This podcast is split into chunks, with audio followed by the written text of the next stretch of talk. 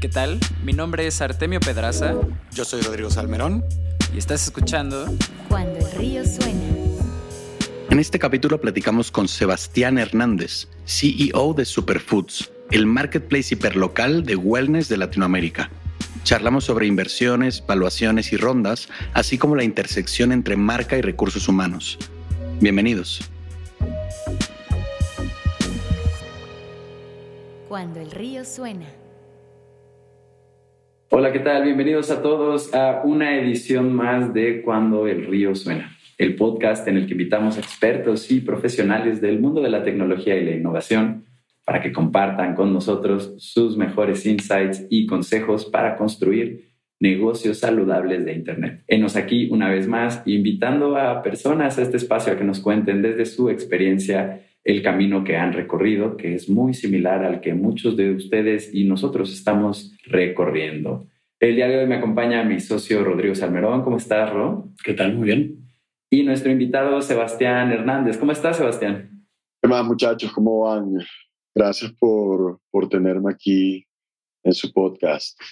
No, hombre, un gustazo recibirte acá. ¿Desde dónde te estás conectando? Estoy ahora mismo en Bogotá. Acabo de bajarme de un avión hace 45 minutos más o menos. Así que voy a estar por aquí un par de días. No, pues muchísimas gracias por, por tomar la llamada recién bajando del, del avión. Comencemos de una vez con, con esta entrevista. Eh, Sebastián, si quieres, eh, cuéntanos eh, cuál es el pitch de elevador de, de Superfoods, donde actualmente eres el CEO. Bueno, te pudiera contar cuál es el de hoy, ¿no? Porque creo que esto ha venido mutando y migrando en el tiempo como también creo que debería ser. Pero nosotros estamos supercharging la categoría de wellness en Latinoamérica por medio de tecnología y órdenes de compra consolidadas, atendiendo una oportunidad que no ha sido servida en la región por muchísimos años. Entonces atendemos desde, desde mass market conventional centers hasta tiendas de esquina donde distribuimos eh, miles de marcas emergentes tanto para consumidores como para tiendas por medio de nuestra plataforma B2B2C. Sí, queremos saber cómo luce tu día a día como CEO de Superfoods. Pues a lo largo del tiempo he venido construyendo algo que se llama The CEO Agenda, donde creo que es una, una, una, una gran pregunta, ¿qué es exactamente lo que hace un CEO? Y he encontrado múltiples respuestas en el camino. Casualmente hace dos semanas estuve escuchando un podcast de McKinsey donde entrevistaban a distintos CEOs dependiendo de la etapa en la que estaba la compañía, también el tamaño la facturación de la compañía y también el volumen de personas que pueden manejar una compañía u otra. Entonces es muy distinto un CEO en una etapa temprana cuando de repente son cuatro empleados y un CEO y muy diferente también cuando es un CEO y es una operación en 10 países y donde tiene más de mil y pico empleados. Nosotros todavía no hemos llegado hasta esa etapa. Pues estoy en un punto donde mi versión de CEO es una empresa que tiene más de 130, 140 empleados y maneja operaciones en tres países, donde hemos logrado levantar una serie A. Y en esta etapa en esta versión de CEO hay tres roles que son eh, fundamentales y críticos. ¿no? Uno es la atracción de talento. Es bastante importante que en esta etapa tú garantices que tú vas a tener a las mejores personas posibles involucradas en la compañía para poder ayudarte a cumplir con toda la cantidad de retos que tú tienes dentro de la organización. Otro objetivo puntual es la relación con los stakeholders fuera de la organización, es decir, con potenciales inversionistas, con potenciales aliados. Eh, ahí entra también dentro de esa bolsita potenciales futuros talentos, donde es crítico y fundamental poderlos mantener informados del negocio para potenciales sinergias de cara al futuro. Entonces ahí entra una parte importante que es el levantamiento de capital. Y la tercera pata de ese triángulo eh, termina en la dirección del negocio, ¿cierto? Donde ya tú has construido una capa, un layout de, de distintas líneas de mando que deberían tener total autonomía en mucho las tomas de las decisiones, una vez tú hayas fijado cuál es el rumbo claro hacia dónde va a ir el negocio y donde tú puedas también intervenir oportunamente en el momento en que consideres que deberías cambiar el rumbo del negocio. Por eso habíamos arrancado al principio del podcast diciendo que ese elevator pitch eh, ha ido mutando en el tiempo porque también las necesidades del negocio van mutando en el tiempo. Entonces, dentro de esa tercera pata, eh, hay distintas actividades que uno realiza, ¿no? Tengo una que, que, me encanta, que se llaman los, los one-on-ones, donde en esos one-on-ones yo me siento con distintos layers de la organización eh, para hacer preguntas bastante difíciles que me ayuden a entender cuáles son los dolores que tienen el negocio, ¿no? Entonces, un set de preguntas importantes para ayudarte a descubrir en una organización que pues yo considero que el número de personas es bastante grande, entonces como por ejemplo, si pudiéramos mejorar en cualquier manera, ¿de qué forma crees que pudiéramos lograrlo? ¿Qué cosas no te gustan de nuestro producto?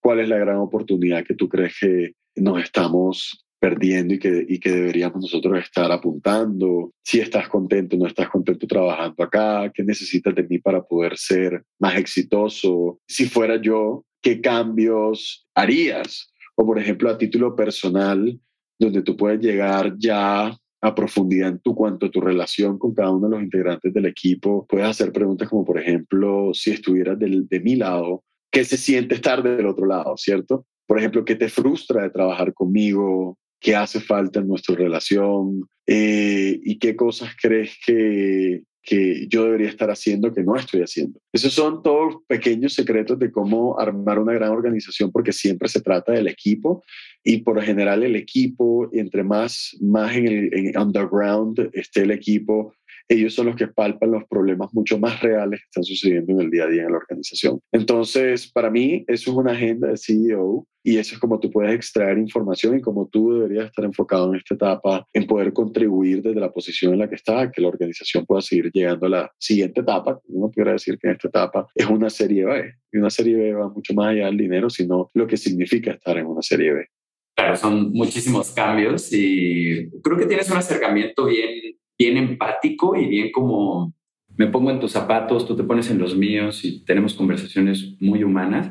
Y creo que eso es bien fundamental para las empresas de esta generación, porque mucha gente allá afuera no cae en cuenta que la nueva generación de, de jóvenes que está surgiendo ahorita no están yendo a estudiar y no quieren trabajar para nadie eh, porque tienen más opciones que, que ninguna otra generación joven. O, sea, hablo de, de, chavitos que tienen 16, 17 años que saben que en vez de ir al colegio pueden ponerse a trabajar ocho horas al día en TikTok y hacer millones de pesos al año, ¿no? Entonces, ¿qué es lo que va a traer a este talento en, en un futuro? Pues justo precisamente estas empresas que tienen, antes que nada, pues una visión como atractiva, pero también estas empresas que saben que el liderazgo es a través de, de mecanismos mucho más humanos y de, de, un acercamiento con mucho más tacto a, a como se venía haciendo en, en, otras, en otras generaciones. Y hablando de, etapas distintas, Sebastián, justo vimos que ustedes empezaron como una startup eh, B2B y después cambiaron al B2C, ¿no? Eh,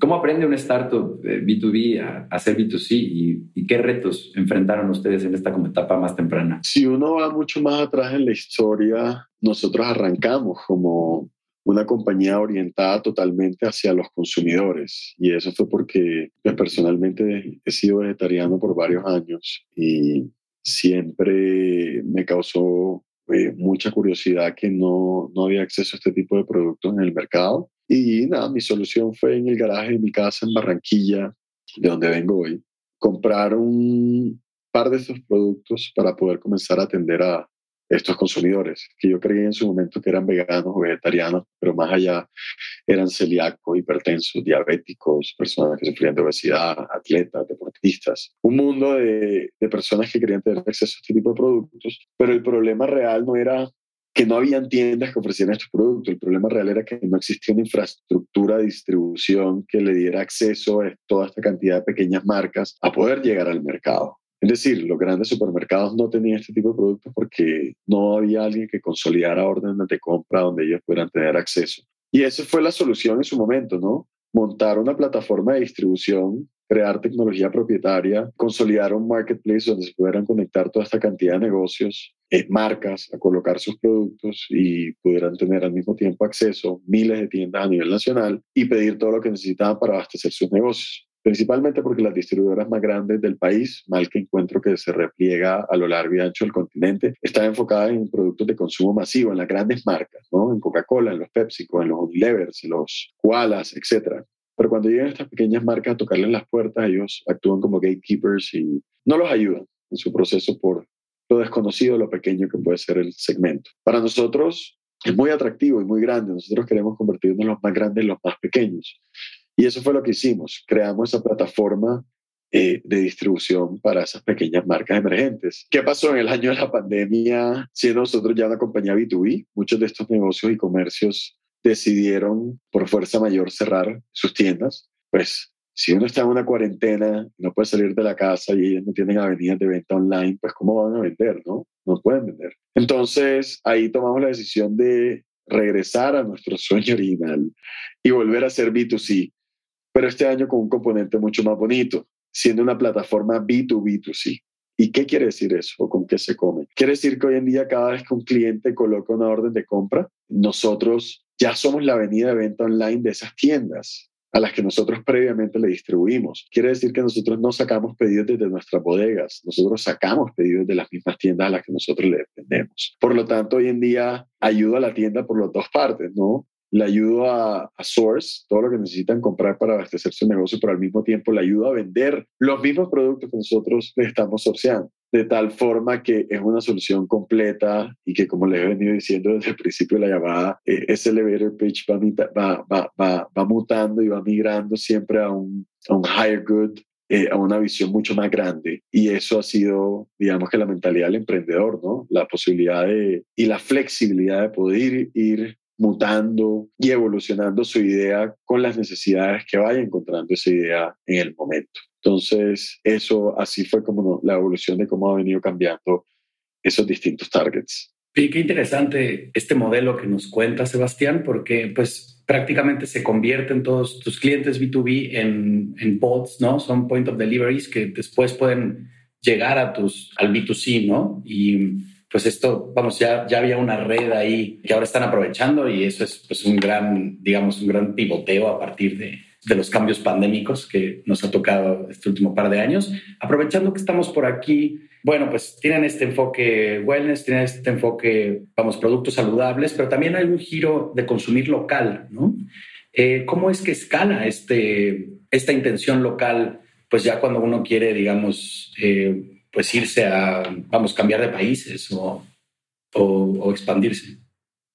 Listo, nosotros definitivamente tenemos una visión de hyper local porque nuestra naturaleza como emprendedores está sobre todas las cosas apoyar a los emprendedores. Pero los emprendedores están con una visión de la nueva generación de CPGs, con la nueva generación de productos. Eso quiere decir que hoy en día es muy extraño chicos que no sé si hay que poner el pi, el momento que voy a decir la palabra, pero un Dorito, por ejemplo. Hoy, ¿quién carajos quiere decir, quiero tener el paquete de snacks más grasoso con grasas trans y semillas transgénicas que haya en el mercado? Pues nadie. Todo el mundo quiere sacar hoy en día productos que tengan un impacto positivo en el medio ambiente, que tenga un impacto positivo en, el bienestar de las personas, que contribuyan de alguna forma, qué sé yo, a los, a los campesinos que están detrás del producto. Eh, hay muchas cosas. Hoy en día, esta generación nueva de TikTokers quiere salvar el planeta Tierra y, bueno, qué chido, ¿no? Qué bien, qué bacano. Esa es esa generación de, de, nuevos emprendedores en la industria de CPGs que están sacando una nueva generación de productos con ese mismo objetivo. Entonces, eso no es algo que sucede nada más en Colombia. Nosotros no vamos con la visión de ahora venir a, exportar los productos colombianos a Perú, a México, donde estamos operando recientemente. Hoy queremos apoyar a los emprendedores mexicanos a llegar al comercio mexicano y queremos apoyar a los emprendedores peruanos a llegar al comercio peruano. Y si el día de mañana esas marcas van creciendo y se pueden convertir en multilatinas, pues nosotros vamos a hacer el puente para que ellos también puedan en ese paso de crecimiento impactar otros países. Eh, pero siempre con ese ADN de wellness, siempre con ese ADN de bienestar, siempre con ese ADN de, de, somos esa generación de TikTokers que vamos a salvar el planeta. No sé si se vieron, si se vieron esa película reciente de Don't Look Up que sacó Netflix y, y es impresionante, ¿no? Es como que todo el mundo está diciendo, toda la comunidad científica, oigan, viene un meteorito y nos va a dar en la madre a todos, en la cara, y está ahí, todo el mundo dice, no, no existe, es que, ¿entiendes? Entonces, eso es como que lo que está pasando ahora y nosotros tenemos ese componente porque muchos fondos de inversión me, siempre me han preguntado, pero ¿por qué no utilizan toda la tecnología han construido para vender toda esta cantidad de marcas de consumo masivo y se pueden hacer mucho más ricos? Pero la respuesta es no, porque no es lo que nos apasiona, no es la razón por la que mucha gente decide dejar de ganar dinero que pueden estar pagándole en otras grandes compañías en sus salarios para venir aquí con un propósito mucho mayor. Y ese es el propósito que nos inspira a nosotros en, en, la empresa. Ahora hay otro componente final del, del, consumo local y es cuál es el impacto también en tu huella de carbono, ¿no? ¿Cuál es el impacto también en la economía de tu país? Que tú redujas esa brecha social porque también se pueden crear empresas que no todo ahora tiene que ser tecnología, que levanten este gran... hay muchas formas de construir otros tipos de empresas y también está en esta industria donde no solo es alimento lo que nosotros distribuimos, estamos en categorías de cuidado personal, en cuidado de aseo, en cuidado del hogar, en mascotas. Hoy en día el espectro se, se, se, se abre mucho más y ese es el sueño que tenemos desde Superfoods. Qué, qué, bonita, qué bonita visión y, y creo que sí empata mucho con, con esta que es tal vez la segunda generación que está preocupándose por temas eh, precisamente que tienen que ver con la explotación del planeta o el capitalismo crónico que detonan todo como nuestros todos nuestros costumbres alrededor de, del dinero, las transacciones, los negocios y, y demás. Híjole, qué, poderoso y qué, qué chingón, Sebas, la verdad, genuinamente, desde acá, desde México. Ok, vimos en, en, Forbes que justo levantaron su serie A, la mencionabas ahorita, y para los emprendedores que nos están escuchando, eh, ¿nos podrías contar un poco eh, cuándo se define si uno sigue en presemilla, en semilla, cuándo es ya con una letra? Porque hemos visto de todo, gente con ocho rondas de inversión atrás y apenas van en la A y luego otros que apenas es su segunda ronda y ya es la A. Entonces, eh, si, si, nos puedes ayudar ahí un poco a aclarar las aguas, eh, sería fantástico. Nosotros recientemente estamos en nuestra serie A. Lo que ustedes habrán leído, que creo que fue una malinterpretación de, del equipo de Forbes, precisamente por lo confuso que es el tema y donde viene la pregunta de qué es una serie A y qué no. Nosotros terminamos levantando el año pasado una nota convertible de aproximadamente 3.5 millones de dólares. Y como es una nota convertible, quiere decir que todavía no hay un, un, un, price round y que convierte en el momento que uno levante la serie A. Casualmente estamos en ese proceso ahora mismo, por lo tanto, ese pedacito se une porque tiene que venir alguien que diga, bueno, esta compañía vale tanto y este al final del día es el valor al que, al que termina convirtiendo los inversionistas anteriores. Pero de todas maneras ya vamos a ahondar más en el tema porque no está, no, no, definitivamente no va atado ni al monto del dinero para calificar qué es una serie A y qué no es una serie A, va atado más al momento en el que está la compañía. Entonces, hay algo que se llama como el, el roller coaster del emprendimiento, donde está una etapa inicial donde hay mucho hype, mucha emoción. Imagínate, estás en la parte más alta de la montaña rusa y sientes mucha emoción, ¿no? Estás contento y dices, escucha, Steve Jobs me quedó en pañales. Esto que yo voy a hacer cambia el mundo.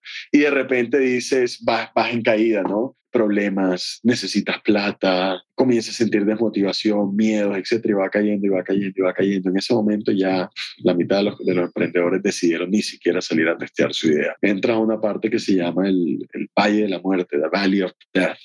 Y en ese Valle de la Muerte comienzas mueren la, la, gran mayoría de las compañías porque muchos deciden invertir antes de tiempo, pero no deciden crear lo que el famoso hoy en día MVP que escuchamos, que te permite a ti iterar, iterar una cantidad de veces hasta que tú llegues a lo que es el product market fit. En el product market fit es el momento ideal donde tú deberías ya comenzar a invertir en la compañía.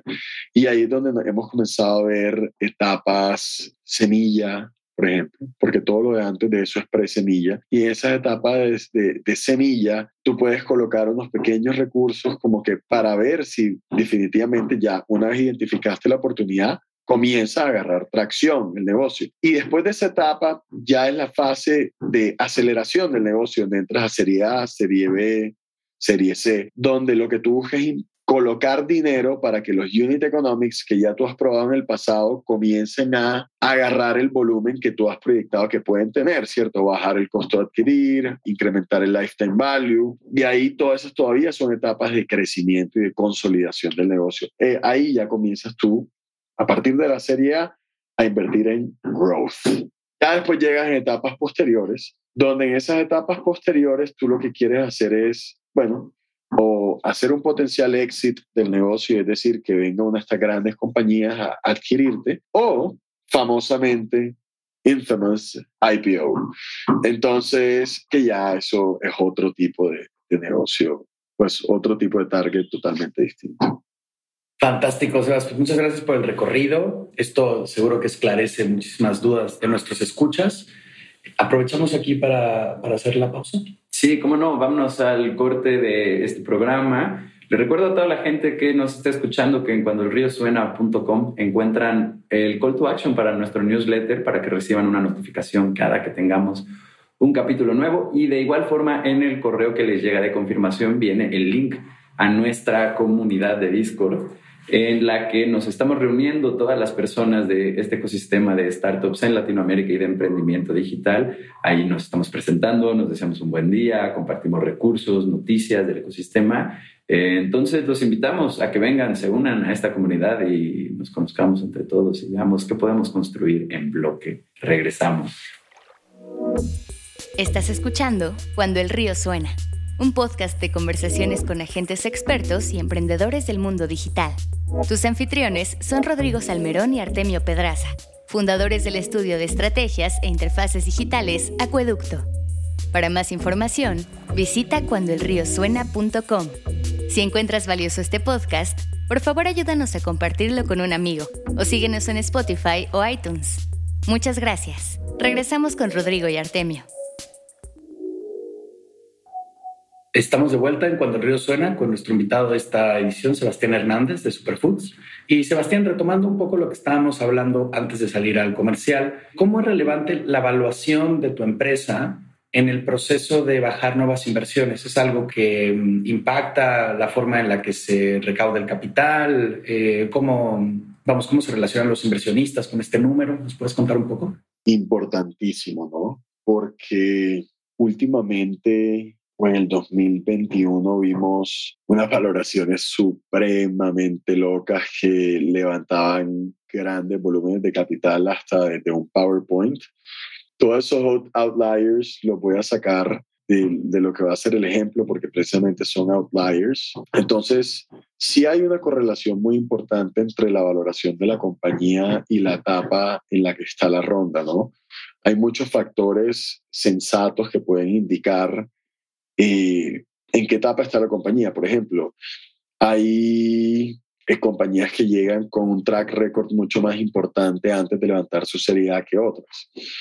Y ellos pueden conseguir mucho más recursos. O también la industria en la que están ellos parados. La industria puede dictar también muchísimo cuál puede ser la valoración, porque la valoración también viene de los múltiplos de la industria, es decir, una compañía de tecnología hemos encontrado que puede, dependiendo también si está enfocado, por ejemplo, en un food tech, un retail, un e-commerce, o con marketplaces, o con PropTech, los rangos de, de, de, de, valuation, de multiples of the cambian dramáticamente. Entonces, la industria tiene una correlación también muy importante pero también lo que está acostumbrado a pagar los fondos o cuál es el target que el fondo está buscando tener en su inversión. Es decir, hay fondos que dicen, eh, yo invierto en semilla, serie A y serie B, donde en promedio mi target de participación de stake en la compañía no puede estar por debajo del 10%. Entonces ahí entran los fondos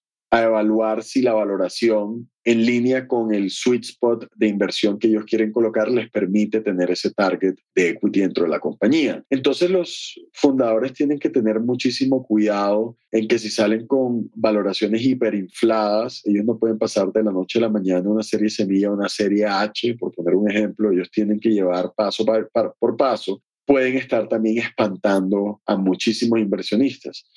Ahí donde hay muchos artículos en, en la red realmente donde pueden encontrar The Valuation Trap, ¿no?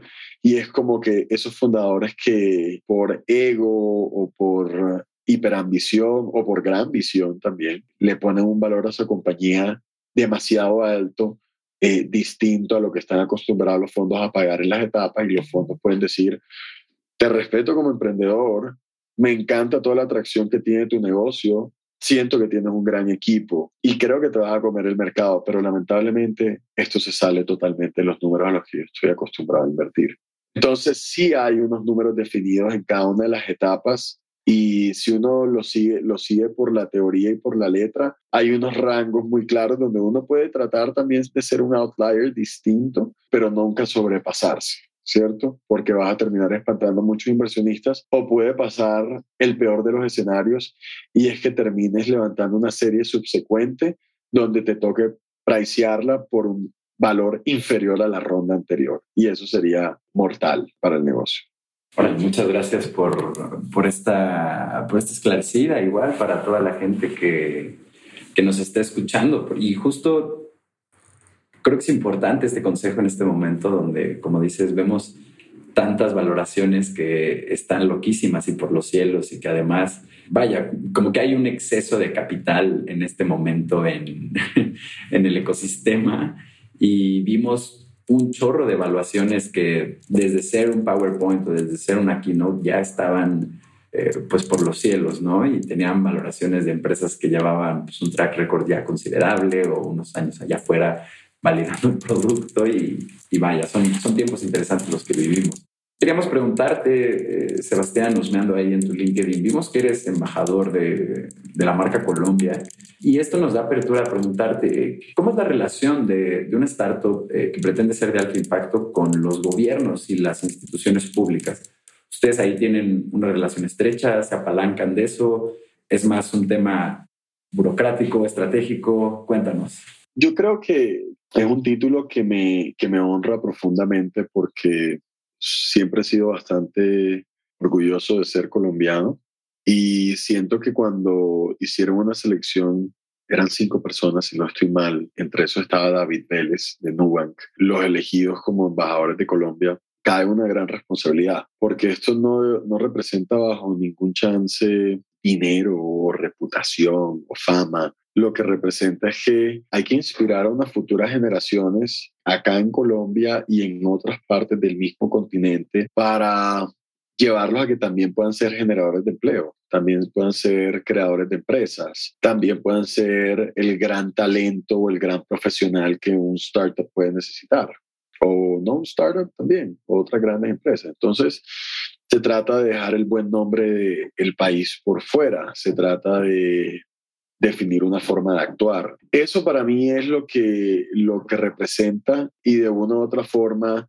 también cuáles son las expectativas que tienen al darte un título, ¿no? Entonces, yo estoy involucrado, por ejemplo, como mentor de varias empresas, donde dedico un par de horas al año o varias horas al año para ayudarlos a afinar un pitch de inversión, ayudarlos a definir una dirección del negocio, a recomendarles cómo poder atraer talento. Y estas empresas, quien quita el día de mañana van a ser las próximas superfoods, los próximos La House, los próximos Rapis. Entonces es un poco como, como el nombramiento y, y la responsabilidad que trae detrás. Una cosa derivó a otra porque terminé siendo nombrado como asesor ad honorem, porque no me pagan ni un peso por eso del el Ministerio de Tecnología en Colombia, donde tenía un programa que siempre me encantó y era cómo formar a 100.000 desarrolladores en Colombia. Eh, y eso es una visión muy clara de cómo el país está entendiendo que el futuro está definitivamente en la tecnología y cómo hay que abaratar un poco el acceso a esta tecnología y poder ayudar al país en esa transición. Entonces también estuve desempeñándome con ellos y la verdad ha sido muy bonito, ¿no? Porque así como en el fútbol, que siempre he sido muy apasionado de la pelota, no se mancha con política ni nada, también creo que el emprendimiento no se debería manchar con política, ni mucho menos. Aquí nosotros lo hacemos, como no nos pagan ni nada, lo hacemos con todo el amor de querer aportar un granito de arena al ecosistema. Fantástico, pues sí, de hecho tuvimos hace poco una conversación con Henry, que también, vamos, es una startup que está buscando este mismo objetivo, ¿no? Dada la falta de desarrolladores que tenemos en el continente. Y es algo, eh, vamos, al final beneficia a todos, pero también el, impacto y la movilidad social que genera esto, pues es, algo invaluable para la región, ¿no? Eh, también queríamos preguntarte, Sebastián, al respecto ya de las decisiones que has tomado en tu camino con Superfoods. ¿Cuáles han sido las que han tenido resultados más fructíferos? ¿no? O sea, ¿cuáles han sido tus, las decisiones de las que estás más orgulloso dirigiendo Superfoods? Yo te puedo decir que siempre mi orgullo principal va derivado a, al equipo de trabajo que he podido lograr conformar. Siento que, como dicen los americanos, luck is when opportunity meets preparation. Siento que he contado con con unas pizcas de suerte que han determinado, definido el rumbo de la compañía y que yo estaba bastante preparado también para estar ahí parado en ese momento y por ejemplo ha sido la definición de la cultura del negocio, ¿no? ¿Y por qué digo que suerte? Porque tiempo después entendí que el ADN cultural de una compañía se define con las primeras contrataciones y desde los primeros meses de gestación del negocio va a determinar cuál va a ser la, la, la cultura de la compañía hacia el futuro. Y yo conté con la buena fortuna de, y con la buena preparación de atraer a muy buen talento y a muy buenas personas desde el día uno. Y eran personas que estaban obsesionadas por el número, pero sobre todo estaban obsesionadas en trabajar por un higher purpose y, y por, y, la pasión que sentían por Superfoods. Entonces, eso derivó una bola de nieve que fue creciendo en el tiempo y que hoy me ha llevado a mis conclusiones muy grandes, como por ejemplo el área de la marca, el brand y el área de recursos humanos, que nosotros llamamos people, entonces people and brand reportan directamente al CEO. Son dos cosas que yo decido trabajar semana a semana porque creemos fielmente que si hay dos cosas que jamás nos podrán copiar otras compañías serán la cultura y la marca. Entonces, es interesante también cómo la visión interna de Superfoods decide que, que lo que otros llaman mercadeo, nosotros el branding y la cultura van en una misma división, en un mismo departamento. Y cómo nosotros, ¿por qué, lo, por qué lo trabajamos así? Porque creemos que no podemos salir y proyectar algo hacia afuera de lo que es Superfoods, ¿cierto? Toda esta belleza, lo que es Superfoods, que somos inclusión que somos emprendimiento y que apoyamos lo emergente y somos activistas y toda esta visión y internamente no serlo, ¿no? Porque no habría ningún tipo de coherencia. Entonces, pero ¿quién maneja lo que es uno por dentro, ¿no? Y esa área del recurso humano, que para nosotros el recurso humano es the people. Entonces, ¿cómo tiene que haber una congruencia entre lo que expresamos hacia afuera y lo que, tiene que, lo que tenemos que vivir por dentro? Oigan, ese cambio ha sido una locura, porque la retención del empleado o de los colaboradores dentro de nuestra comunidad de Superfoods es tremendo. Una persona que entra a Superfoods no se va, ¿cierto? Y lo sabemos porque medimos eh, los indicadores de engagement de Gallup, donde qué tan engaged o qué tan contenta está la persona dentro de la organización y cómo anónimamente, anónimamente dejan feedbacks. Y siempre hemos tenido resultados por arriba del 88%. Eso no lo tienen ni siquiera las compañías más grandes del mundo eh, y es porque estamos muy orientados hacia, hacia ese recurso de las personas. Y para nosotros es lo más importante, porque al final del día no importa qué tanto acceso a capital vayamos a tener, o qué tan soul only players somos en nuestro mercado, los que van a sacar esta cosa adelante eh, es el equipo, son las personas. Entonces estamos muy orientados a trabajar con ellos. Una vez más, regresamos al, al tema del talento, que creo que justo es fundamental y esta charla realmente ha sido una cátedra de cómo puedes utilizar este asset como lo más valioso en tu empresa y si le das ese, justo como ese estatus y lo trabajas cada día, ¿no? Y, como dices tú, reportan directamente con el CEO, realmente los resultados pueden ser súper grandes. Aunado a esto, todo el trabajo que hacen de, de marca que nos cuenta Sebastián es bien importante. Creo que es muy importante hacer énfasis en que cuando tú ondeas la bandera de por qué haces lo que haces, ¿no? Y tienes además detrás de ti un equipo que está motivado a empujar esa visión, realmente las cosas para tu negocio pueden cambiar, ¿no? Por ejemplo, hablando en materia de marca, como el estar haciendo constantemente esto, y podría llamársele marketing tal vez, ¿no? Como al mostrar tu mensaje allá fuera al mundo y distribuirlo y, tratar de que eso genere cierta reacción en, la gente y, vaya, que suceda ah, la compra, el movimiento, el engagement. Eh, inserta ahí el objetivo que sea. Realmente el estar haciendo esto constantemente puede afectar a tu negocio sin cambiar como ningún tema sustancial de su operación y hacerlo crecer en 2X, en 5X, en 10X. Lo hemos visto, sucede todo el tiempo. Entonces, si no están como trabajando su marca de esa manera y empujando como esta bandera de por qué hacen lo que hacen en línea o en los medios que ustedes encuentran para marketing, realmente están dejando muchísimo en el plato, muchísimo en la mesa. Sebastián, esta ha sido una conversación súper agradable, de verdad. Creo que la gente que está escuchando se puede llevar muchísimas cosas.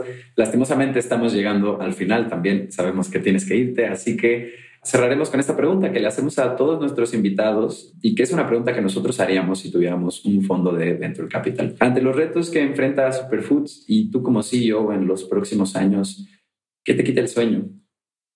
Me quita, me quita el sueño y puedo ser muy concreto con la respuesta.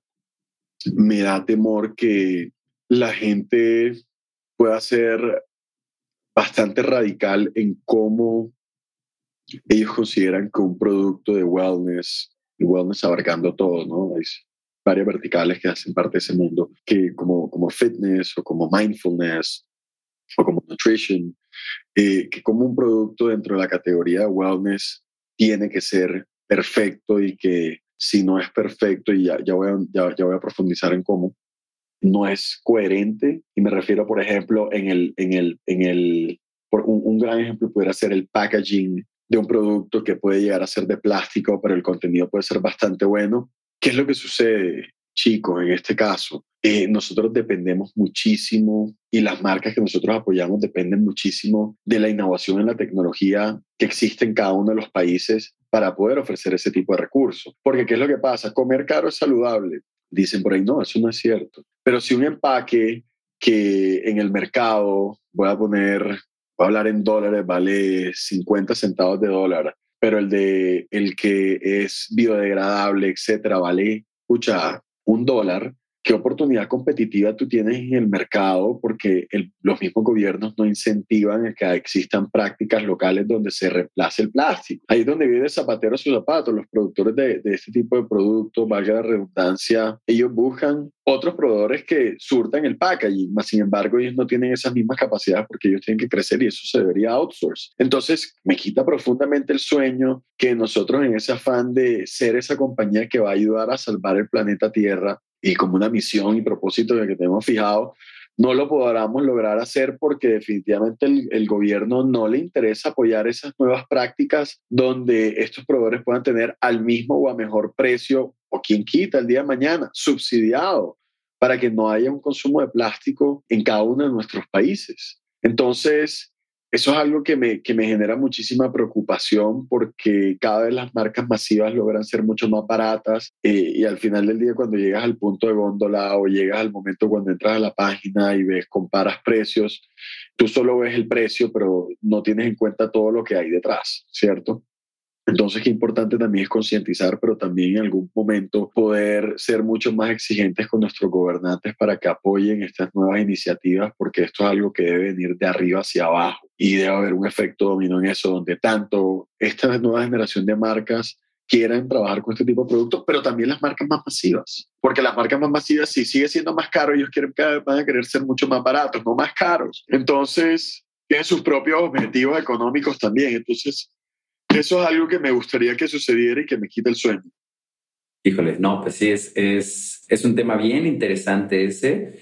Por otro lado, creo que mm, yo siempre he creído firmemente que esta generación es una mucho más preocupada por estos temas y que realmente apenas estamos empezando a ver la puntita del iceberg de lo que será una lluvia de soluciones en esta dirección y para construir un mundo precisamente más eh, equitativo, eh, amigable con el medio ambiente, circular, eh, vaya, mucho más humano al final del día. Eso ha sido todo. Muchísimas gracias a toda la gente que escuchó este programa. Eh, les quiero pedir con el corazón en mano que si encuentran esto valioso o si creen que alguien puede servirle, por favor lo compartan con esa persona.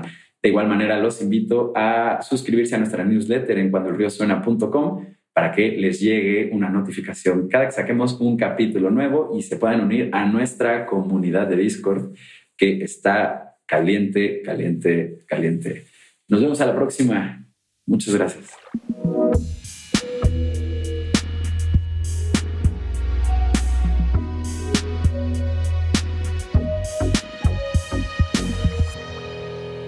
Cuando el río suena.